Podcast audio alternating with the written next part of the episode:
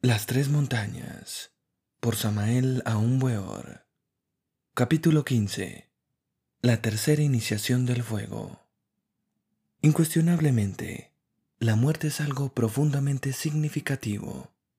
Andar en este tema, profundizarlo íntegramente, sinceramente, con paciencia infinita y en todos los niveles de la mente, resulta ciertamente urgente, inaplazable. Como consecuencia corolario luminoso, podemos y hasta debemos afirmar con solemnidad el siguiente postulado. Solo descubriendo totalmente los misterios de la muerte, podemos descubrir el origen de la vida. Si el germen no muere, la planta no nace. Muerte y concepción se encuentran íntimamente asociadas. Al exhalar el postrer aliento de nuestra existencia, proyectamos inevitablemente, a través del tiempo y el espacio, el diseño eléctrico de nuestra propia existencia. Ostensiblemente, tal diseño electropsíquico viene más tarde a impregnar el huevo fecundado. Así es como retornamos. El sendero de la vida está formado con las huellas de los cascos del caballo de la muerte. Los últimos momentos del agonizante se encuentran vinculados secretamente a los goces amorosos de nuestros futuros padres terrenales. El destino que nos aguarda más allá de la muerte será la repetición de nuestra vida actual, más sus consecuencias. Eso que continúa más allá de la fosa sepulcral son mis afectos, mis ternuras, mis odios. Yo quiero, yo no quiero, yo envidio, yo deseo, yo me vengo, yo mato, yo robo, yo soy lujurioso, yo tengo ira, yo codicio, etcétera, etcétera, etcétera. Toda esta legión de yoes, verdadera legión de demonios personificando defectos psicológicos, regresa, retorna, se reincorpora. Absurdo sería hablar sobre un yo individual. Mejor es hablar con entera claridad sobre el yo pluralizado. El budismo esotérico ortodoxo enseña que el ego es una suma de agregados psíquicos. El libro egipcio de la morada oculta menciona con gran énfasis a los demonios rojos de sed, los yoes diablos que constituyen el ego. Tales yoes pendencieros y gritones constituyen las legiones tenebrosas, contra las cuales debía combatir Arjuna, por órdenes emanadas directamente del bendito Señor Krishna. Véase el Bhagavad Gita. La personalidad no retorna, es hija de su tiempo, tiene un principio y tiene un fin. Lo único que continúa es ciertamente un montón de diablos. Podemos alcanzar la inmortalidad en el mundo astral, pero esto solo es posible fabricando el eidolon, el cuerpo astral.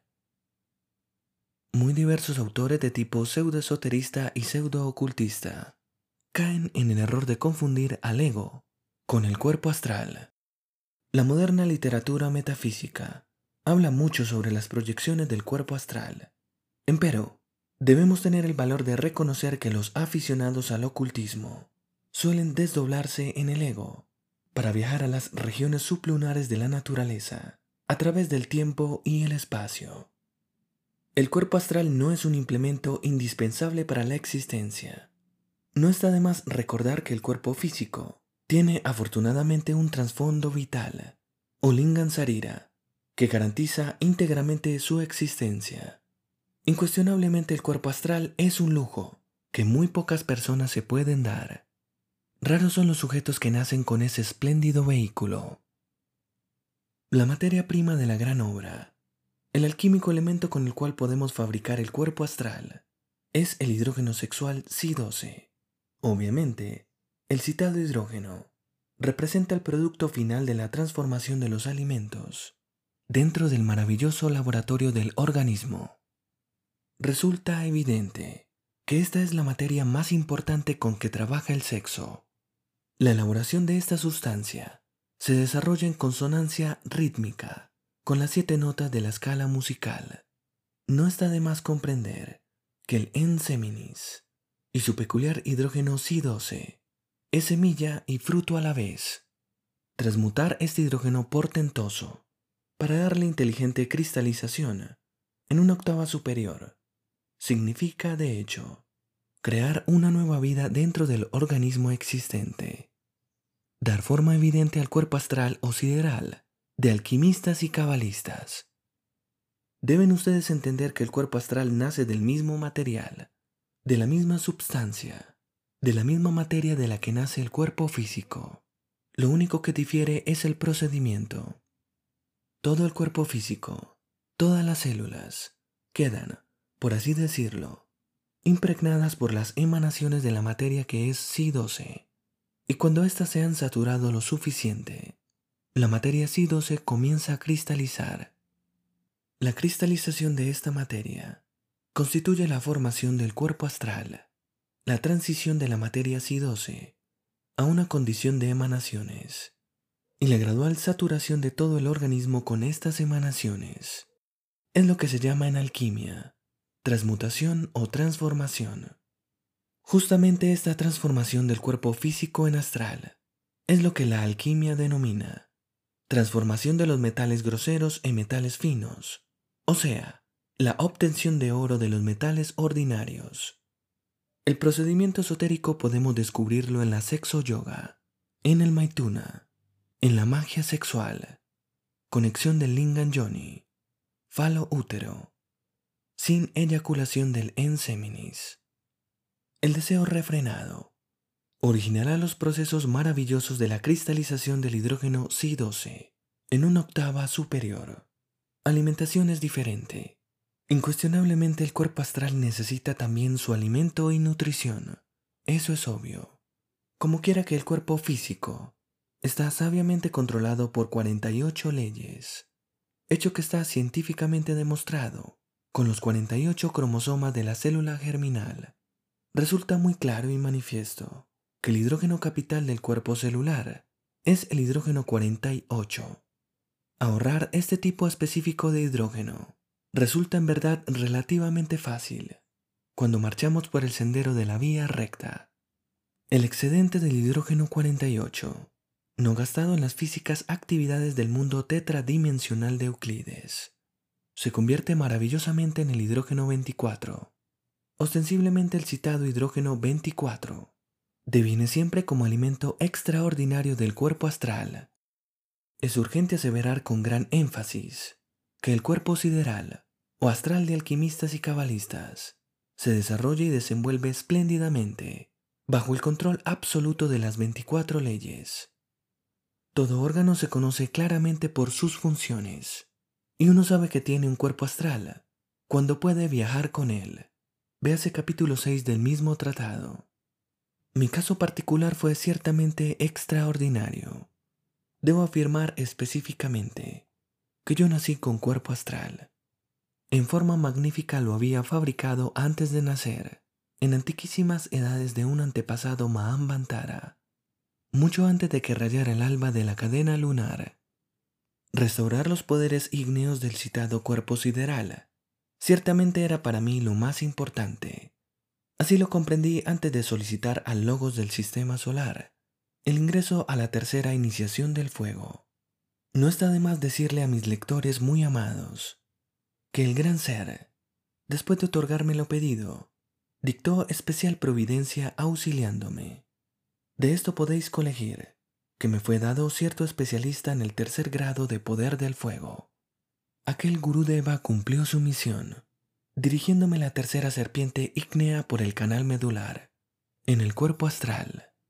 Litelantes y mi insignificante persona que nada vale, percibíamos con el sexto sentido al especialista astral, que durante la cópula metafísica nos auxiliara.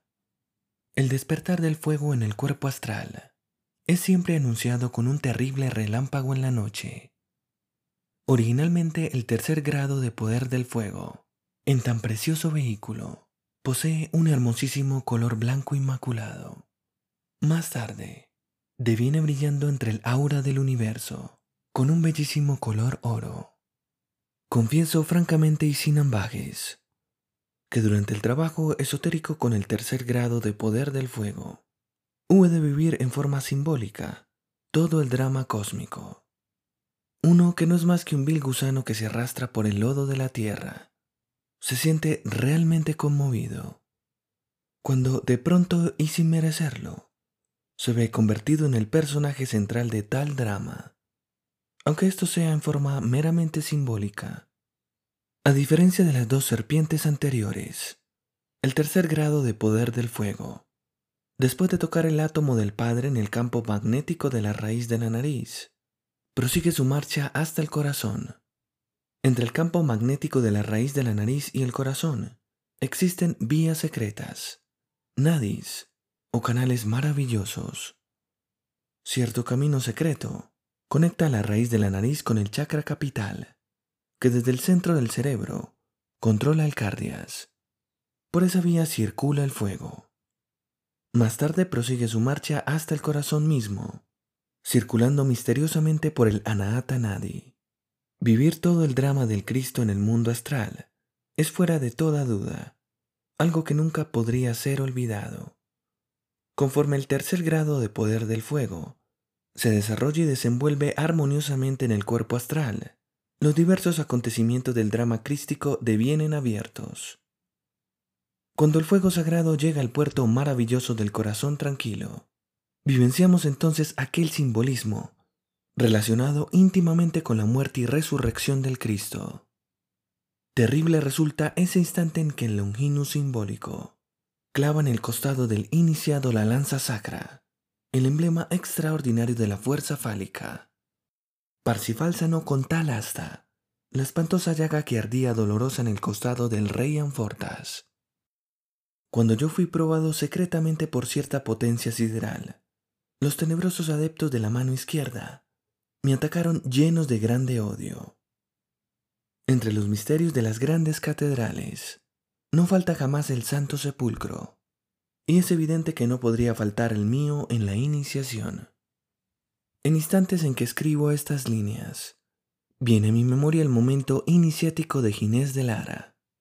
No había efectivamente en aquel instante esotérico del insigne iniciado, doncella alguna del gran linaje, hija del fundador del monasterio, acompañándole, ni más home bueno que el propio maestro guía, quien le condujo hasta el Santa Santorum o Aditia de aquel templo, donde el neófito halló, en el centro de una riquísima estancia de mármol, un sepulcro suntuoso herméticamente cerrado, y cuya pesada tapa levantó fácilmente con sus propias manos Gines, obedeciendo al maestro, y vio en el mismo, con gran sorpresa suya, a su propio cuerpo físico. A diferencia de Gines de Lara, yo vi en el sepulcro a mi propio cuerpo astral. Comprendí entonces que debía pasar por la resurrección esotérica. Incuestionablemente debe resucitar en nosotros el gran maestro masón Irán Aviv. El rey ha muerto. Viva el rey. Resurrección realista, cruda, legítima, auténtica, solo es posible en la segunda montaña. En estos párrafos solo nos estamos refiriendo enfáticamente a la simbólica resurrección iniciática. Dentro del Santo Sepulcro, hubo de permanecer astralmente por espacio de tres días, antes de la mencionada resurrección simbólica. El descenso a la obscura morada de Plutón fue indispensable después de todo el proceso simbólico resurrectivo. Recapitulaciones tenebrosas hube de iniciar entre las entrañas más profundas de la tierra, allí donde el Dante florentino encontrara la ciudad de Dite. La ascensión progresiva se realizó lentamente, a través de los diversos estratos del reino mineral sumergido. Recapitulación escénica, vívida, progresiva, ascendente fue indispensable para el pleno conocimiento del sí mismo, del mí mismo. Recapitular antiguos errores abismales suele ser útil cuando se trata de disolver el ego. Conocer nuestros propios errores psicológicos es ciertamente urgente, inaplazable. Soy un santo, exclamé un grupo de damas elegantes que tenebrosas tomaran asiento en un suntuoso salón abismal. Aquellas mujeres se rieron de mí, burlándose de buena gana, a tiempo que con cierto mohín muy provocativo, repetían irónicamente, Santo, Santo, Santo. Tenían razón esas desdichadas criaturas. En aquella época todavía no había disuelto el ego. Era un bodhisattva caído. Escrito está con carbones encendidos en el libro de todos los esplendores, que en la morada de Plutón la verdad se disfraza de tinieblas. Demonius es Deus inversus, escribió HPV. Ascensión simbólica, iniciática, instructiva, empero diferente a la ascensión lógica de la tercera montaña. Diecinueve días después de haber iniciado la marcha ascendente abismal, los adeptos de la fraternidad oculta eliminaron de mi bajo vientre cierta capa o substancia atómica, semejante a la piel del organismo humano. Dentro del microcosmos hombre, tal capa atómica es como una gran puerta que da acceso a los bajos fondos abismales. Mientras ese elemento atómico exista en los individuos, la esencia permanecerá demasiado autoencerrada en el ego. Quitada esa puerta atómica en la contraparte astral del vientre, los adeptos deben entonces curar tal zona ventral. Cuando el tercer grado de poder del fuego logra salir por la parte superior del cráneo, asume la mística figura del Espíritu Santo, blanca paloma con cabeza de anciano venerable, inmaculada criatura divinal sobre la torre del templo posada, en místico acecho, aguardando dichosa el instante supremo de la iniciación. Recordando antiguos errores de anteriores reencarnaciones, Hube de pasar a los 33 días por un acontecimiento insólito, inusitado. Tres de los cuatro estados fundamentales de la conciencia hubieron de ser sometidos a la prueba de fuego. Definir esos cuatro estados de conciencia es urgente para bien de nuestros amados lectores. A. Eicasia. B. Pistis. C. Dianoia. D. Nous. El primero de estos cuatro estados es inconsciencia profunda, barbarie en marcha, sueño infrahumano, crueldad, etcétera, etcétera, etcétera. El segundo de tales estados se corresponde exactamente con todos los procesos razonativos, opiniones, sectarismos fanáticos, etcétera, etcétera, etcétera. El tercero se manifiesta como sintetismo conceptual, cientifismo, revisión intelectiva de creencias, inducción, deducción de tipo reflexivo, estudios muy serios sobre fenómenos y leyes, etcétera, etcétera, etcétera. El cuarto es conciencia despierta, estado de turilla, clarividencia realmente objetiva, iluminada, perfecta, polividencia, etcétera, etcétera, etcétera. Salí victorioso en la difícil prueba. Incuestionablemente en la senda del filo de la navaja. Debemos ser probados muchas veces. El simbolismo hermético de la citada prueba esotérica fue muy interesante. Tres doncellas muy serenas entre el fuego. Victoria fue el resultado. Hoy en día ya me encuentro firmemente establecido en los estados dianoético y noético. No está de más aseverar que Icasia y Pistis fueron eliminados de mi naturaleza a través de las terribles ordalías de la iniciación. 37 días después de haber iniciado revisiones abismales, hubo entonces de estudiar en forma directa las doce constelaciones zodiacales, bajo cuya regencia evolucionamos e involucionamos constantemente. Cada una de las doce constelaciones zodiacales resplandece con su tono peculiar. La luz astral de la constelación de Leo es de un bellísimo color oro, y uno se siente inspirado cuando la contempla.